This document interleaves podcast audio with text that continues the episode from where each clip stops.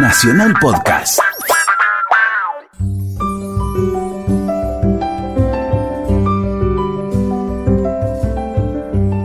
Hola, ¿qué tal? Buenas tardes. Estamos en AM870 Radio Nacional. Estamos en Resaltadores, un programa sobre libros que hacemos con la señora Luciana Vázquez domingo a domingo de 16 a 17. Buenas tardes, Luciana Vázquez. Buenas tardes. Bueno, hoy tenemos uno de esos días lindos que te- nos gustan mucho, que es tener un escritor acá en la mesa y a, a que le preguntamos más, más allá de su obra cómo es la vida de un escritor. Hoy tenemos una escritora a la cual queremos mucho y, y valoramos mucho en su trabajo, que es Mariana Enríquez. Mariana, bienvenida, muchas gracias por estar acá. No, gracias por invitarme, de verdad. Bueno, eh, vos sabés que bueno, la, la idea de las entrevistas es un poco meterse en la, una, una persona que trabaja de, de escritor, aunque no, aunque, tra- aunque tenga que ganarse la vida de otra cosa, que es lo que suele suceder, pero meterse un poco en, en- en lo que es este la vida. Bueno, Mariana es una escritora que, que empezó muy, muy jovencita, vos publicaste a los 21 años ya. 21, mi primera novela. La novela, así que tenés como una,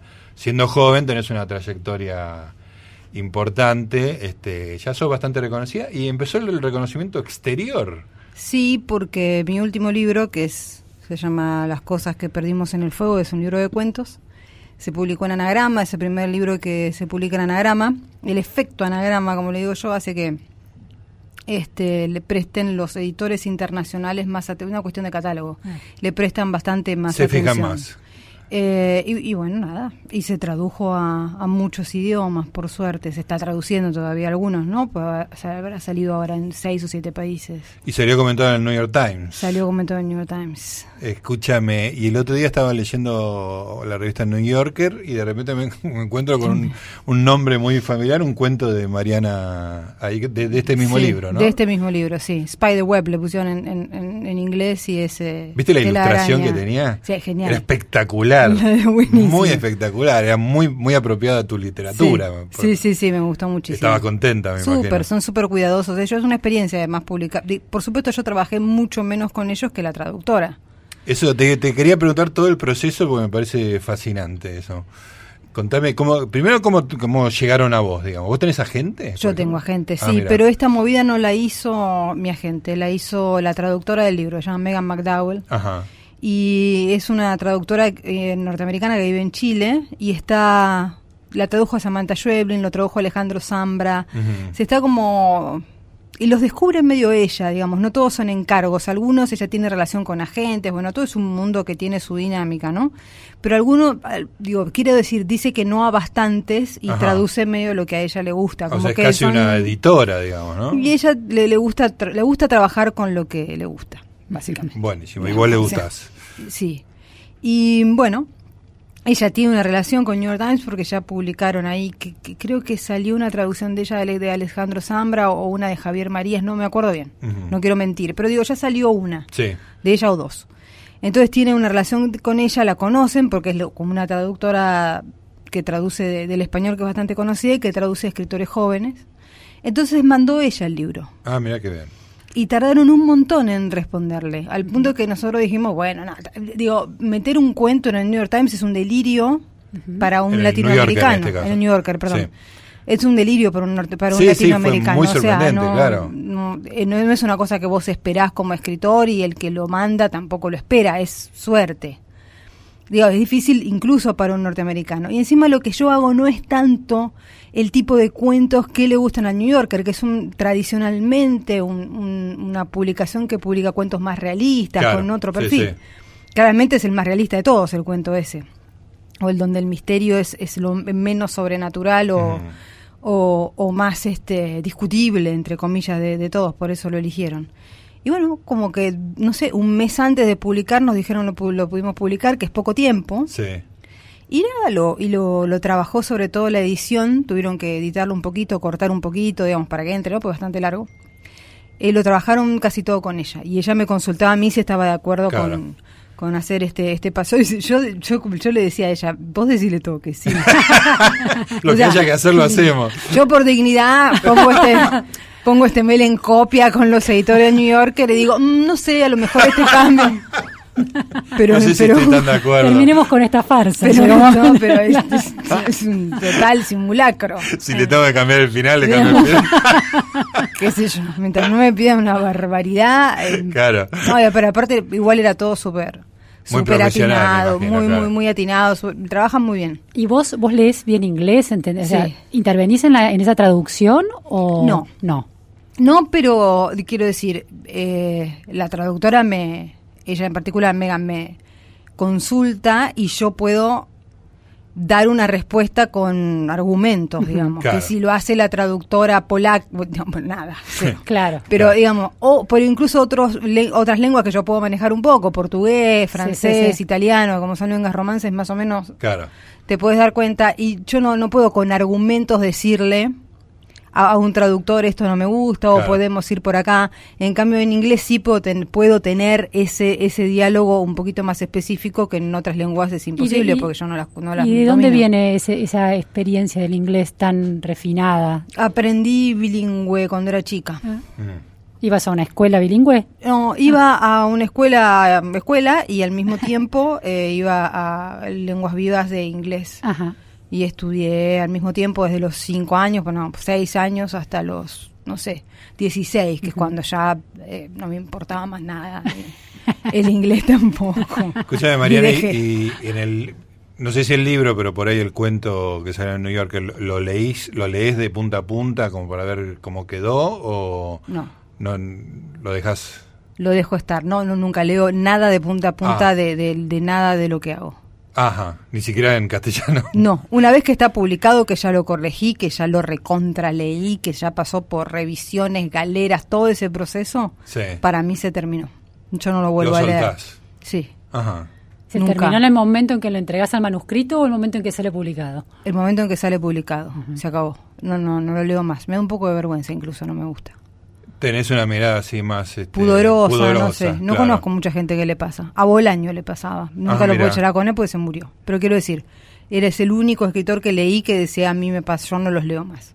Claro. Debe haber más, quiero decir, pero no, no, yo no, no, no Y puedo. mirá que escribía bien Bolaño, ¿no? Sí, pero no, no, no es, no es por No- no escribir tiene que mal ver o con bien. eso, no, claro. no, incluso hay cosas que releo a veces porque me piden que las lea en público. A mí no me gusta mucho leer en público, pero a veces son amigos o una ocasión especial y que yo digo, bueno, está bien, hagamos una lectura. O cosas a las que tengo que volver porque se reeditan y a lo mejor te hacen, te hacen observaciones y vos las tenés que mirar.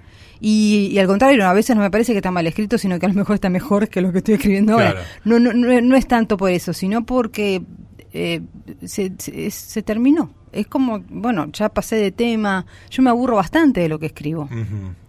Y no me enamoro mucho de lo que escribo. Como que es un momento, ese momento quedó plasmado en eso, está ahí. Y, y se terminó. No le encuentro mucho el, el- el objeto. Y sí, me da, me da cierto pudor, pero no es, no es un pudor de, de gusto.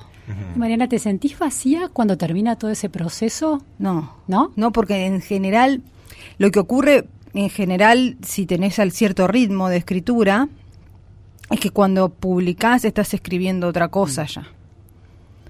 Entonces, en realidad lo que te pasa es más bien todo lo contrario, es más bien que tenés que volver sobre Claro. algo que ya habías dejado atrás. Ah, para vos Es está cerrado y claro. Es como un es como un retroceso. A lo mejor el momento de vacío es cuando terminás el libro, Claro. pero no cuando cuando lo publicás ya en general estás en otro porque Claro. depende depende de los tiempos, las editoriales, cómo publiques y cómo trabajes, pero en general hay casi un año entre la entrega y la Ujú. publicación.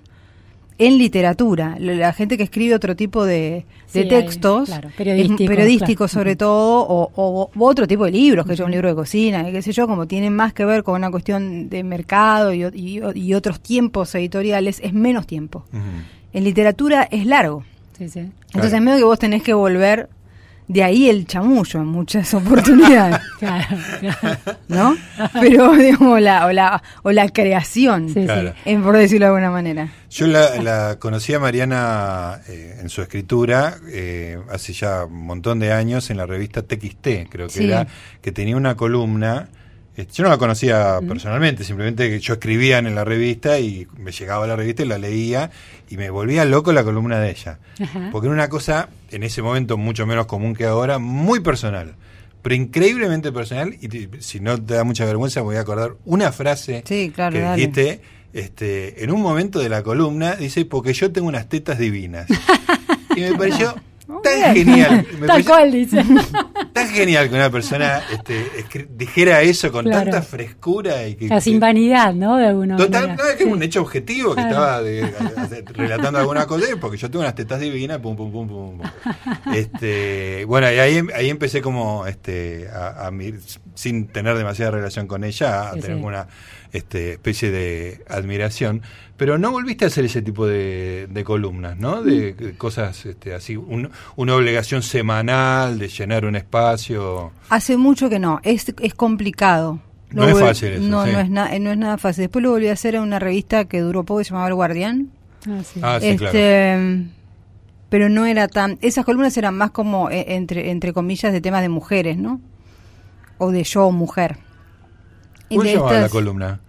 ¿Te acordás? Te muerde, creo. Te muerde. Sí, No me me acuerdo quién lo puso.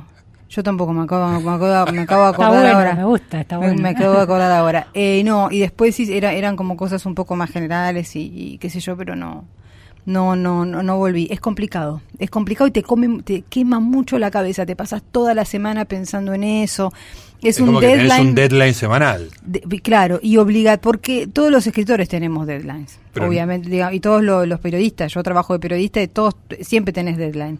Pero una cosa es tener un deadline no sé cómo decirte, un deadline programado que el miércoles tengo que entregar y sobre un tema que tiene que ser gracioso, que tiene que tener cierta curiosidad, que tiene que tener un encanto, que tiene que tener un estilo, que tiene Sí. que ver con ese personaje que armás en la columna, que siempre es un personaje, y te, te a mí me quema mucho la cabeza.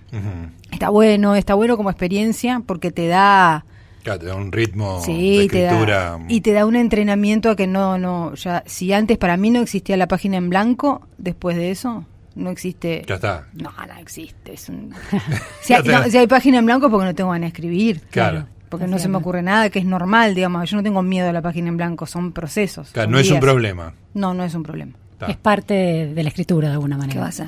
¿Y volverías a hacerlo o con todas estas cosas te hoy hoy ya te sentís liberada de tener que hacer una cosa así? Hoy creo que no.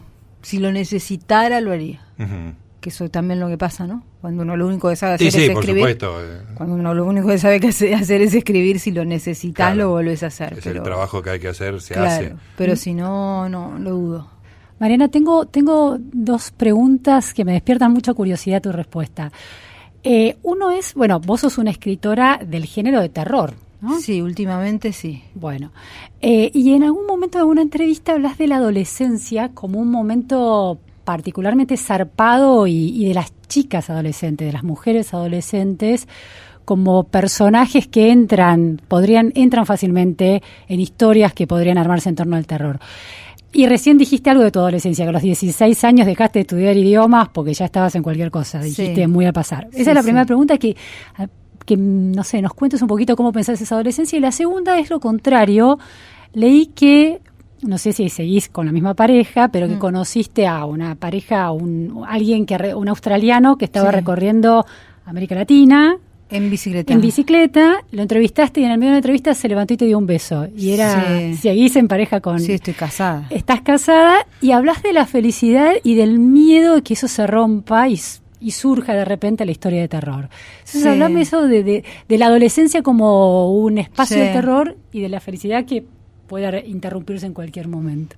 Sí, las adolescentes, las chicas adolescentes a mí me parecen muy, eh, nada, muy poderosas y muy inconscientes del poder que tienen, cosa que hace que sean eh, muy peligrosas, básicamente. Y muy sugestionables. No sé si ustedes vieron a un montón de chicas juntas. Cuando ves cuatro o cinco adolescentes juntas, cuchicheando, ¿qué están haciendo esas nenas? A mí me parece que tiene algo como muy misterioso la amistad femenina de esa edad que es muy intensa, que es muy, muy, muy cercana, que, eh, y que, y que es muy, no sé, se pueden proponer cosas entre ellas, o por lo menos yo lo hacía, eh, que son como especie de retos, ¿no? A ver quién consigue primero tal cosa, un chico, ir a tal lugar, eh, qué sé yo, lo, lo que tomar tal droga, es, es muy desafiante esa, esa edad. Y mm, Eso por un lado. Después hay incluso una tradición literaria de chicas terribles, de, tanto de escritoras como, no sé, que yo, Mary Shelley escribió Frankenstein a los 18 años y estaba viviendo una relación abierta con, con Shelley y, y, bueno, y otra gente que pasaba por ahí. este, nada, era, era un adolescente. Eh, hay una novela últimamente que, se llama de Emma Klein que se llama Las chicas que rescató a las chicas del clan Manson, que también eran ah, todas estaba, tenían todas entre 17 y 21 años y eran, bueno, terribles. Sí, sí.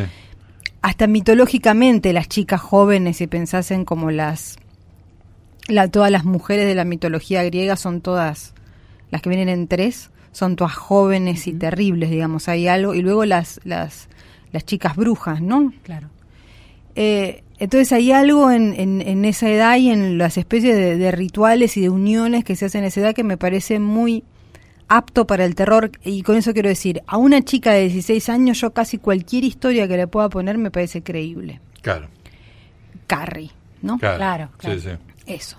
O sea, es creíble que ella haga eso, le pase eso. Sí, sí, sí. Y nada, Carrie es una novela sobre bullying, básicamente, sobre fanatismo religioso. Él le agrega, King le agrega el, el sobrenatural, claro, que, que, podría no estar, digamos, pero uno cree, cree realmente que una chica por una humillación de ese tipo puede tomar semejante venganza. Esto es totalmente creíble. No digo que un varón no, pero bueno, yo tenía ganas de escribir de chicas, no tenía ganas de escribir varones. Eso por un lado. Y después me acuerdo yo haber tenido una especie de epifanía rara con las chicas en un extrañísimo evento que fue el recital de los Backstreet Boys en la cancha de Boca. me, acuerdo, me acuerdo que estaban los monstruos esto. chicos feos, chicos todos tapados, o sea, sin mostrar un centímetro de piel, quiero decir, todo lo contrario una situación erótica en ese sentido, cantando mal, no, no sé. Y, la, y sin embargo, las chicas, independientemente de los bichos esto, que si esto estaban ahí, si fue Take yo también estaba gritando ahí, pero eran los Backstreet Boys, hacían un desastre. Bueno, y estaban las chicas todas gritando a coro, de una manera que no terminaba nunca. No era que empezaban a gritar y bajaba y había un silencio y luego seguían otras, no, porque empezaban las otras, siempre estaba arriba, era un grito permanente. Qué genial. Como poseídas. Exactamente. Entonces pensé, esto es eh, el exorcista, esto es Reagan, esto es esa energía hormonal de esa edad que es muy extrema. Y yo pensé, si se cae uno de estos monos a, las, a las chicas, las chicas se lo van a comer. Claro, claro. Estaba el terror ahí. Porque están totalmente, eh, nada, están totalmente desaforadas. Son, Y después hay un cuento de Cortázar que se llama Las Ménades, que se trata exactamente de eso. Pero es un es más fino que lo que yo podría escribir. Entonces es como un director de orquesta por lo que las mujeres enloquecen y si también se lo terminan persiguiendo y comiendo. Como es algo que, que, que si lo observas sucede. Sí, sí. Y luego el señor australiano se llama Paul, es mi marido, estoy casada hace no, sé cuánto, me mata, no me escuches. Este, porque yo nunca me acuerdo de esas cosas, pero hace mucho. Y, y, nada, sí, le estaba haciendo una entrevista y tampoco es que me dio un beso inopinadamente, ¿no? Lo que pasa es que estábamos hablando de música y yo le dije me gustaba PJ Harvey, entonces él nada, se levantó, viste, la de a mí también. Ah, Entonces fue una, fue una cosa así. Aprovechar el momento. No, y la pasamos muy bien y nos llevamos muy bien. somos una pareja, tenemos nuestros problemas como todo el mundo, pero en general nos llevamos muy bien y... ¿La felicidad no mata tu inspiración de, en, el, en torno al terror? A todo lo contrario. Todo lo contrario, porque digamos, para mí cuando la estás pasando bien es lo que me decías recién, lo peor que te puede pasar es imaginarte que la empiezas a pasar mal. Está muy bien. Estamos con Mariana Enrique, estamos en Resaltadores, seguimos un ratito.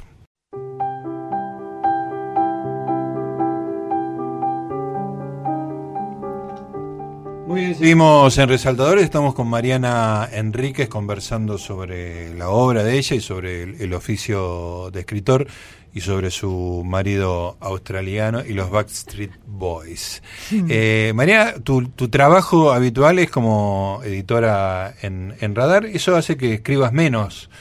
Y porque tenés que, leer, porque tenés que leer más. O sea, mi trabajo sobre todo ahora es corregir y leer las cosas de los demás y pedir notas, pensar notas, es otra, es otra dinámica. Escribo a veces cuando me gusta algo, tengo ganas de escribir sobre algo particular.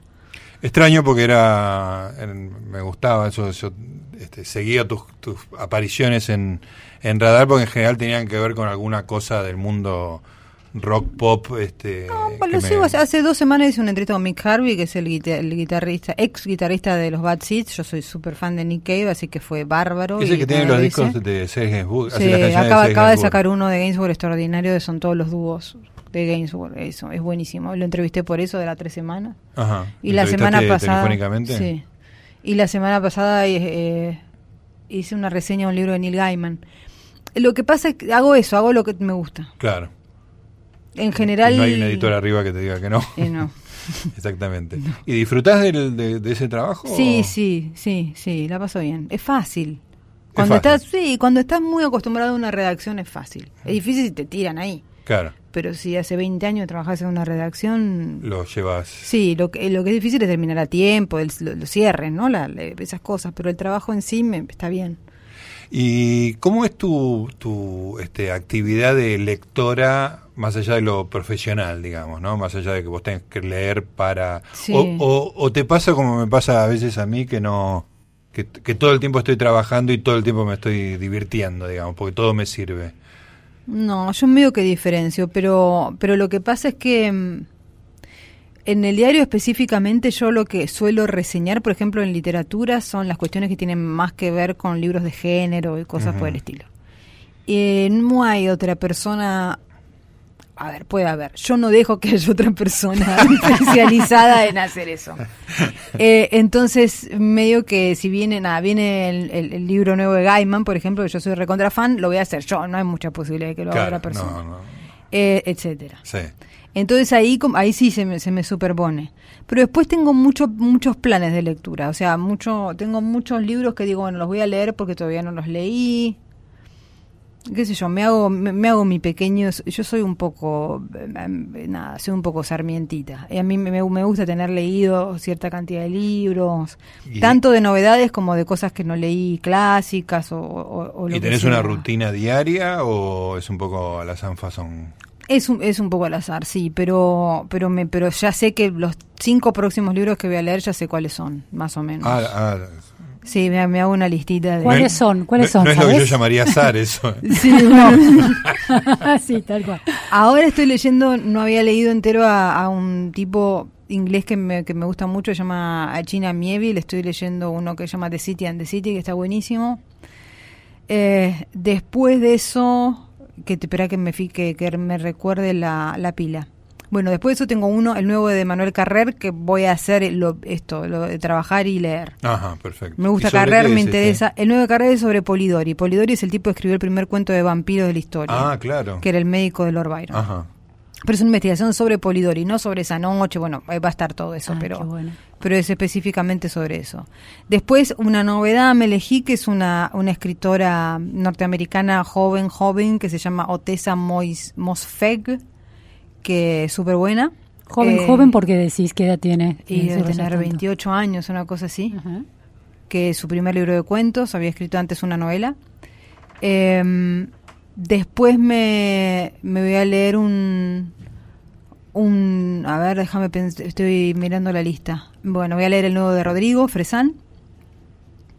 Que eso también es una mezcla de novedad con amistad, con ganas de Claro, leer claro, algo. cumple varios Eh, casilleros, va- digamos. varios casilleros. Y después, este yo todavía no leí Sama, de Di Ah. Benedetto. Ah, Así se viene que- la película además. Claro, además tengo, bueno, ves ahí lo puedo terminar usando para algo, quiero Claro. decir, pero leía Di Benedetto lo leí casi todo, pero Sama no lo leí. Mira. Este, puede ser porque debe ser na- nada, no, no, siempre me dicen que es extraordinario, pero yo no no, no me puedo enganchar con el tema, lo mismo. Sí. Eh, entonces, eh, bueno, nada, ya está en la pila, ya es obligación. Ahora, ahora no se puede. Entonces tengo, me hago, me hago listitas así. Y en el medio puedo meter cosas, viste, también si de repente surge algo. Claro. ¿Solo lees eh, libros en papel o tenés lectura No, no, digital? tengo, tengo, tengo libro, ten- ten- tengo un montón de libros en el Kindle, sí, en el, en el, en el, en el reader, en el electrónico. ¿Es el no Kindle tengo mucho que- problema. que usás, el Sí, uso Kindle. este, no me, no me causa demasiada, eh, demasiado problema, la verdad. No tenés una, un problema No tengo un clásico fetiche moderno. con, no, no, la verdad que no. Son lindos los libros, me gustan tener los libros, digo, pero libros que no consigo, que tengo ganas de leer, están ahí, es lo mismo. ¿Y te pasa que esa especie de Aleph que es internet, que de repente podés conseguir prácticamente cualquier libro Sí. y, y te- te acumulás una cantidad de libros que jamás vas a leer. Tengo un exceso de espacio. Yo sé que no, que me voy a morir antes de poder leer todos los libros que tengo bajados. Sin duda. Bajado, sí. Y Sin en papel también. Sí, también. Pero en papel limpio mucho. Ah, haces una... Porque eh, eso es lo que tiene, lo que sí tiene el papel para mí como ventaja es que hay una noción de espacio muy clara. Entonces, a mí me gusta tener una biblioteca amplia, pero no una biblioteca viciosa. Quiero decir, no tener libros que uno los tiene porque se los pudo comprar Sí, sí. o por lo que sea. Entonces, eh, voy limpiando, que yo cada, cada un par de meses empiezo a sacar los libros que, que, que ya sé que no me interesan. Eh, y bueno, eso, eso, eso sí está bueno. En cambio, en el digital, al aparato le podés cargar Sí, una sí, cantidad no. altísima. Eso es terrible. Sí, Pero además podés sacar, poner, entonces en el disco rígido, qué sé yo cuántos tengo, no sé, no quiero ni pensar. claro. Y de cosas que no me interesan mucho tampoco, pero que las tengo porque, no Porque sé, es fácil porque es bajarlas, fácil claro. Y en algún momento quizás se ilumina... Sí, porque eso. En el digital sí vo- voy mucho al vicio, digamos, ¿no? Claro. Y- Porque incluso así los bajes o los compres, en ambos casos, bueno, en el caso de bajar es una barbaridad lo que estamos haciendo, pero en el caso de comprarlos también son bastante baratos. Entonces, Claro, no, es accesible. digamos, es bastante es bastante accesible, entonces podés hacer desastres, Claro. francamente. Mariana, eh, en tu literatura hay zombies, muchos. Mm. ¿Ves The Walking Dead? No, ¿Nunca lo viste? ¿No, te atrae en absoluto? No. ¿Por qué no? No me gusta ese tipo de zombie. Ah, a ver cómo es ese tipo de zombie, a ver. El zombie como de plaga, de cerebrado, Ajá. y como que ataca y del que hay que defenderse, punto. Como ya está, no, no, no sé. ¿Cómo es el zombie que te gusta? El que parece una persona. O sea, el, el que el, el- el que está muerto, pero pero podría no estarlo, quiero decir. No, no el que es obviamente, a ver, eh, un otro más complejo.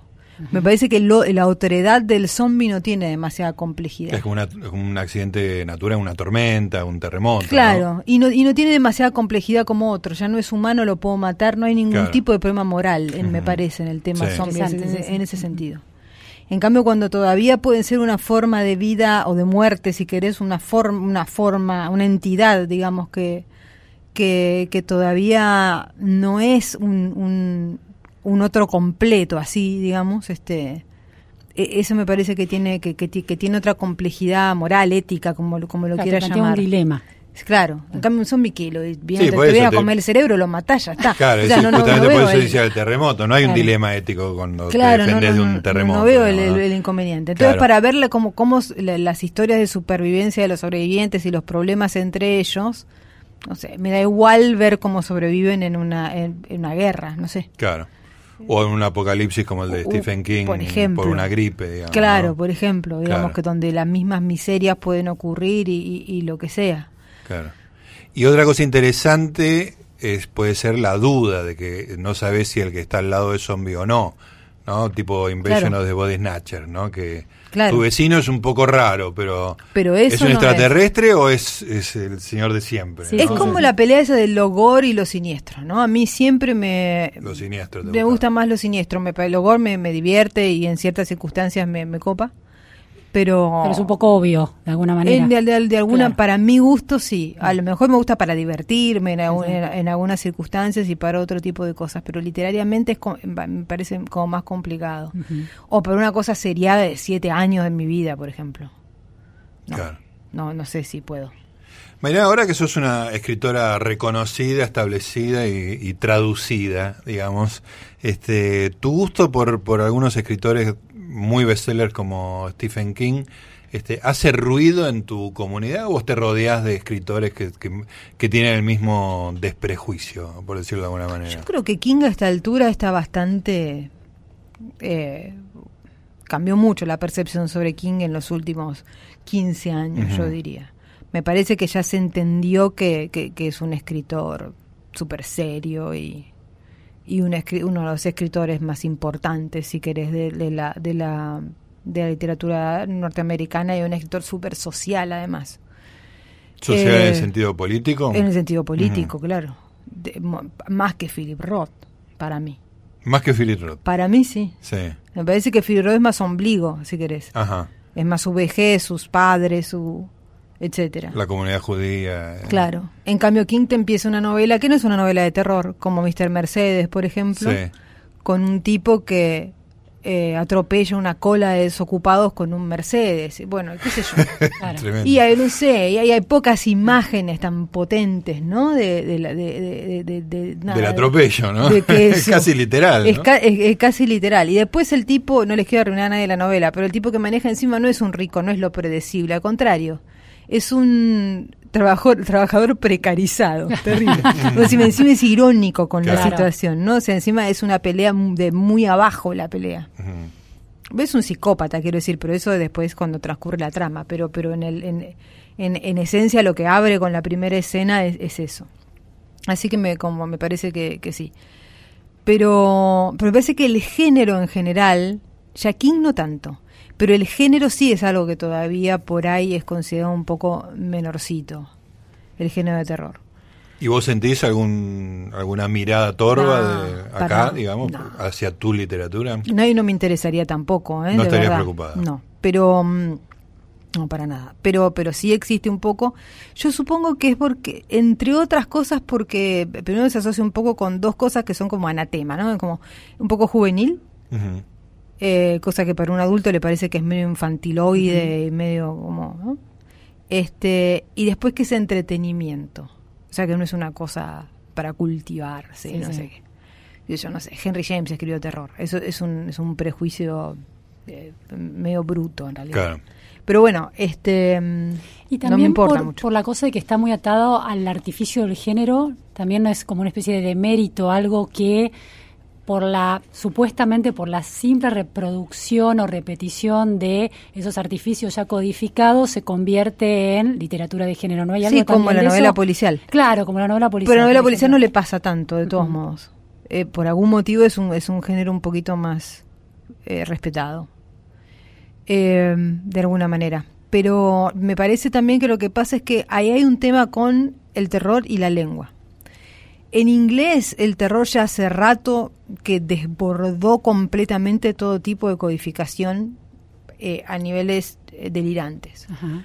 Hay escritores que son escritores muy importantes, tipo Thomas Ligotti, eh, que es el tipo que inspiró de alguna manera la, la serie True Detective. Ajá. Otro tipo que se llama Lade Barron, que, que, que es en ese estilo, pero, pero más o menos. que Lade Barron mezcla el western con Lovecraft. Estoy hablando de gente como que ya está desquiciada. ¿no? Sí. Qué lindo. Este, como, claro, o, o- o escritoras como Kelly Link, que no hace exactamente terror, pero, o, o Karen Russell, que no hacen exactamente terror, pero, pero se- es, es cercano. Y Karen Russell, no sé, tiene un cuento sobre niñas lobo, una academia de niñas lobo, digamos, donde les Buenísimo. enseñan a... Pero son, pero son re asesinas, o sea, son niñas, no, no es que... Es una academia para enseñarles a convivir con la gente, pero son re asesinas las pendejas, o sea, es Son- como... No dejan de ser lobos. No, no, no, y, y- a veces te da un poquito de miedo, o sea, sí parece como simpático, pero después tiene como unos twists medio raros, o que Link tiene un cuento ahora, no me acuerdo cómo se llama, pero que es extraordinario, donde hay una persona de la familia que se le empieza a ocurrir que están malditas las cosas, como que yo te diga, esta agüita que estoy tomando está maldita y no la puedo tocar más. Mm. Y hay como una mezcla de si están malditas en serio por la casa donde están viviendo, o si es esta mujer que está totalmente loca, está teniendo como una fobia a los gérmenes, ¿viste? Claro, claro. Entonces, como un TOC. Claro, como un TOC y ese Sí. TOC se vuelve eh, algo siniestro, terrorífico, Claro. porque es asociado con algo que tiene que ver con una maldición de Claro, la casa, claro. que decía en realidad está hablando de la locura de la mina. Quiero decir, en otras lenguas, por tener una tradición de terror muy sólida literaria, Sí. los tipos como al leer ya se permiten descuajeringar eso de, de cualquier manera y se están haciendo cosas muy, muy locas con el género. Acá no tenemos esa tradición, En castellano En decís ca- o en Argentina. en ambos. Ajá. Entonces, eh, o sea, no, tamp- tampoco, hay, digamos, no es que hay una tradición en Chile y en Argentina, no. No hay en Chile, no hay en España, no, hay, no hay una tradición de género en castellano. Hay casos aislados de escritores que, hay- que hicieron terror en algún momento y que hicieron relatos de terror en un momento determinado. Pero no es una no es una tradición, que es otra cosa, que es sostenido en el tiempo, gente que viene aportando al género, cambiándolo, destrozándolo, ampliándolo, Claro. dejándolo de hacer, volviéndolo a hacer con mucha fuerza, digo, todo es historia, no. Eh, acá no hay. Entonces lo que lo que, lo que termina ocurriendo es que parece una rareza, digamos, por, por un lado, como qué loco escribe terror, en realidad eh, es que se escribe en muchas partes, pero el, digamos, lo, lo, lo que ocurre ahí, me parece, es que al no tener esa, esa tradición, mucha escritura de terror en castellano es todavía muy codificada. Porque Claro. la que existe en nuestra lengua todavía es muy codificada. Claro. Claro, todavía hay un camino para recorrer dentro del género. Dentro del género, Claro. en nuestra lengua. O sea, y dentro de los terrores que incorporás a nuestra en- al género. Porque, digamos, el, el- el fenó- lo, que, lo que King produce en los años 70, el quiebre que produce el importantísimo en los años 70, es la incorporación del realismo, de lo social, entre Claro. comillas. De meter una historia sobre bullying, de meter una historia sobre violencia eh, doméstica, el resplandor. Que, digamos, olvídate sí. del hotel. Claro. si te olvidás Está del hotel, le rompió el brazo al hijo. claro. Sí. Te olvidás del hotel, rompió el brazo al hijo, después se lo lleva para Sí, matarlos a un lugar helado, digamos. Sí. De esto se trata. Eh, infanticidio, IT. En, en una época donde además, en los años 50, donde, donde, digamos hay como una idea idealizada sobre la infancia, donde todo eso no da Claro. Eh, etcétera. Eh, me estoy tratando de, de pensar ahora, Misery, incluso, o sea, la- el fanatismo Claro, llevado claro, hacia, hacia ese lugar eh, que es totalmente tiene que ver con, con los medios de consumo, con, Claro, la con adoración de una figura la adoración pop, de una digamos. figura pop, digamos, Claro. a, a- a- a ese nivel que tiene que ver con la sociedad de consumo. El tipo rompe el género en ese sentido, incorpora todo eso, y después ayudan mucho, muchos ingleses, y sobre todo muchos ingleses que venían de la de- escribiendo cómic, que para mí es literatura, cierto cómic. Ujú. Alan Moore, sobre todo, y qué sé yo, que escribe Desde el infierno, por ejemplo, que es una novela gráfica sobre Jack el Destripador, pero escrita durante el tacherismo, entonces piensa Jack el Destripador como un agente de higiene social, Mm. que era más o menos lo que Claro, venía claro. haciendo Thatcher con su versión ultra, Claro, claro, ultra ortodoxa. la- Cuelga el tipo que cuelga el tipo frente al, a la televisión. Lo Para que vea las elecciones, claro, lo sí. Abajo Claro. para que para que vea las elecciones Claro. y lo ve los demonios lo cuelgan sí, para sí. que vea las elecciones Sí, de. Thatcher. Quiero decir, entonces todos esos tipos en esos años 70, 80, fines de los, de los 80, que ellos rompen completamente con la, eh, la, la casa aislada, la tormenta, El la mujer loca, claro. eh, incluso la, la cuestión muy mu- muy personal, tipo Poe, digamos, ¿no? Que es él en su cabeza, loco Sí, sí. y toda esa historia. O incluso la- las- las grandes mitologías como Lovecraft, ¿no? Que no es que no les gustan, es que rompen con eso, dicen, Claro. bueno, ya. Eh, y hay un tipo como Harlan Ellison, que es un tipo muy poco conocido, que en los años 70 agarra un caso de inseguridad urbana, si querés, de, un- de una, de- de una chica que supuestamente la mataron en plena calle y todos los vecinos, en vez de llamar a la policía, se asustaron en Nueva York y se metieron dentro de sus casas. Y mm, él reinventa esa historia. Está muy buena, la, no me puedo acordar el nombre de la chica, pero está muy buen un documental en Netflix sobre el caso. Eh, Witness. Witness. The sí, Witness, creo The que. Witness, sí, Sí, que, sí. que es el hermano buscando. Sí, sí, hermano sin piernas. El hermano sin piernas que perdió las piernas en Vietnam. sí, Exactamente, porque él dijo: Yo no me voy a quedar afuera y no es un caso participar. sociológico muy importante en el sentido de que mucha gente fue testigo y no, Sí, sí, sí, no avisó. digamos. Sí, se usó muy, durante muchos años como un ejemplo de la apatía de las ciudades, una cosa así. Y, el, y, y- y Ellison lo que hace es decir, no, esa gente no era apática de las ciudades, sino que era gente de un culto que se alimentaba de la violencia y el dolor de la nena y por eso se la quedaron mirando por la ventana. Espectacular. Entonces, digamos, todos esos escritores, que son los escritores que a mí me interesan, vienen haciendo todo eso. Claro. Yo lo que intento hacer es traducir eso, entre comillas, traducir, ¿no? Al castellano. O sea, pensar qué es lo que a nosotros nos daría eso, cuáles son nuestros rollos. Y, Los años y intoxicados en, es, en una- literatura. una de- es, un, es una historia en ese sentido. Y bueno, con el alfonsinismo, Claro. claro. O sea, con la sensación total de oscuridad y no futuro de esos años, ¿no? Chicos, se nos quedamos sin tiempo. Bueno, Hay un tan operador lindo que estaba. haciéndonos gestos desesperadamente. Este, Encontremos el terror en esta escena. bueno, te- vas a tener que venir otra vez para Sin seguir hablando. ¿Qué va a hacer? Este, muchas gracias, ¿eh? Mariana Enríquez. Muchísimas No, gracias. gracias por a ustedes, la visita. pasé bárbaro. Nosotros bueno. seguimos en Resaltadores. En Nacional estás escuchando Resaltadores. Hola, soy Juan José Campanella. En este momento estoy leyendo dos libros. Uno se llama eh, La ficción, solo el amor puede romper tu corazón, Only Love Can Break Your Heart, de Ed Tarkington. muy bueno está haciendo. Y el otro es El arte de tener siempre razón de Arthur Schopenhauer, este está también muy bueno. Pero recomiendo siempre como grandes estándares El amor en los tiempos del cólera y las aventuras de Sherlock Holmes. Lectura obligatoria. Muchas gracias, chao.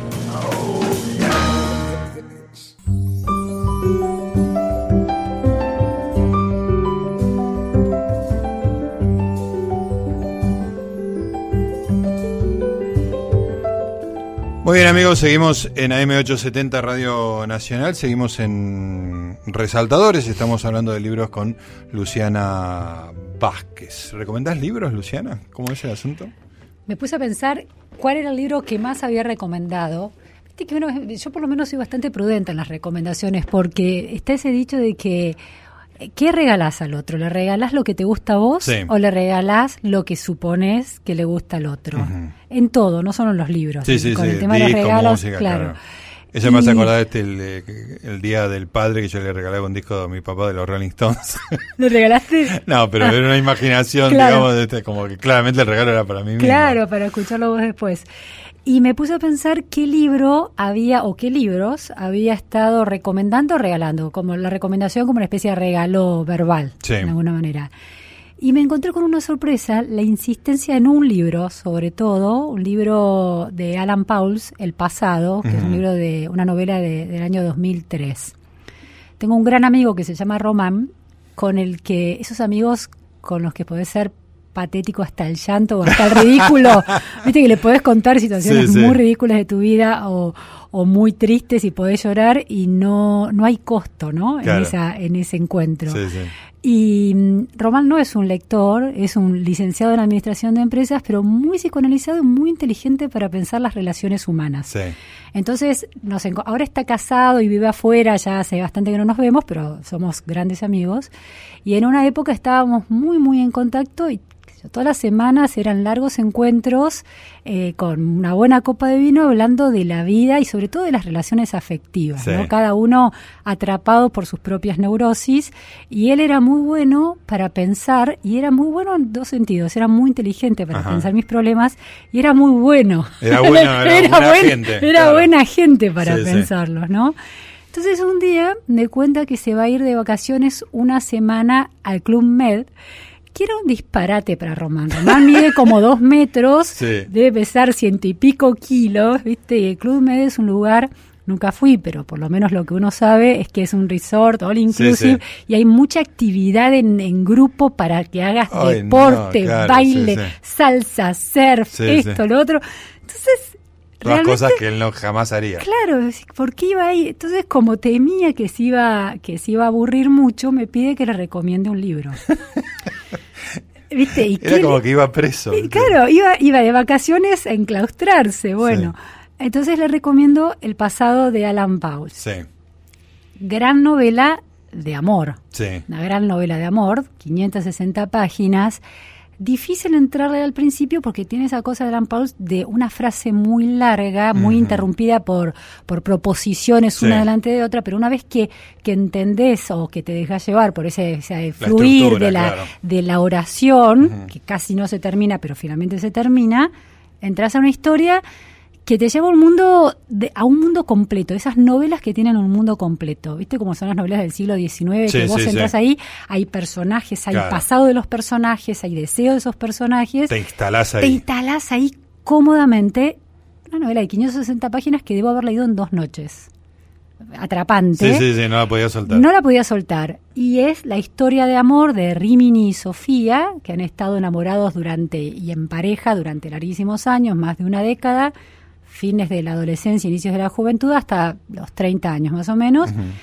Y un amor que han cultivado en todas sus facetas hasta, hasta el último eh, detalle de lo que se supone que debe ser el amor intenso, apasionado, e inclusive el, borde más externo del amor que es la separación. Claro. Obviamente se separan. Pero es un amor que sigue volviendo en sus, en sus versiones más más horrorosas de alguna manera, ¿no? Entonces es la historia de este amor y este desencuentro, pero que sigue constituyéndose a pesar del desencuentro entre este hombre que conoce a otras mujeres Sí. y esta mujer que, y Sofía, que se da cuenta que lo dejó ir, pero que en realidad era el amor ideal. Bueno, entonces, la novela es una historia de amor, es una historia de parejas, es una historia de, mm, del mínimo detalle que tiene las variaciones del amor. Y lo más interesante de todo es el efecto que produjo en Román. Eso me estaba a punto de preguntarte, me pareció el- más atractivo. Que a pesar del sol brasilero, porque era el, el Club Med, que, creo que de Itaparica, creo, Sí. no sé bien, eh, por ahí en Brasil, a pesar de, del sol brasilero y de las tentaciones del All Inclusive del Club Med, Román estuvo toda la semana encerrado porque no podía soltar el pasado. O sea que lo, lo, lo, lo- Suéltame pasado. Era, era lo rescataste del sol brasileño. Lo recarté del sol brasileño y también, y, y fue muy interesante porque era alguien no acostumbrado, es decir, no estaba en sus rutinas la lectura, y menos la lectura de una novela tan Ajá. larga. Ah, no era tan lector. No, este. no, no, él no era un gran lector, pero como a mí siempre me veía este, muy apasionada por la, por la lectura, entonces yo pensé algo que a él le pudiera interesar. Parejas, amor, alguien que destripa Claro. al detalle el sentimiento amoroso, bueno, y no pudo soltar el pasado. Y desde entonces lo regalo con menos éxito, porque No siempre. no, no siempre enganchás exactamente en lo que el otro este, lo, lo conmueve. Y podría, no lo volví a leer, pero, pero recuerdo la sensación de, de una novela que me da muchas respuestas, Ujú. ¿No?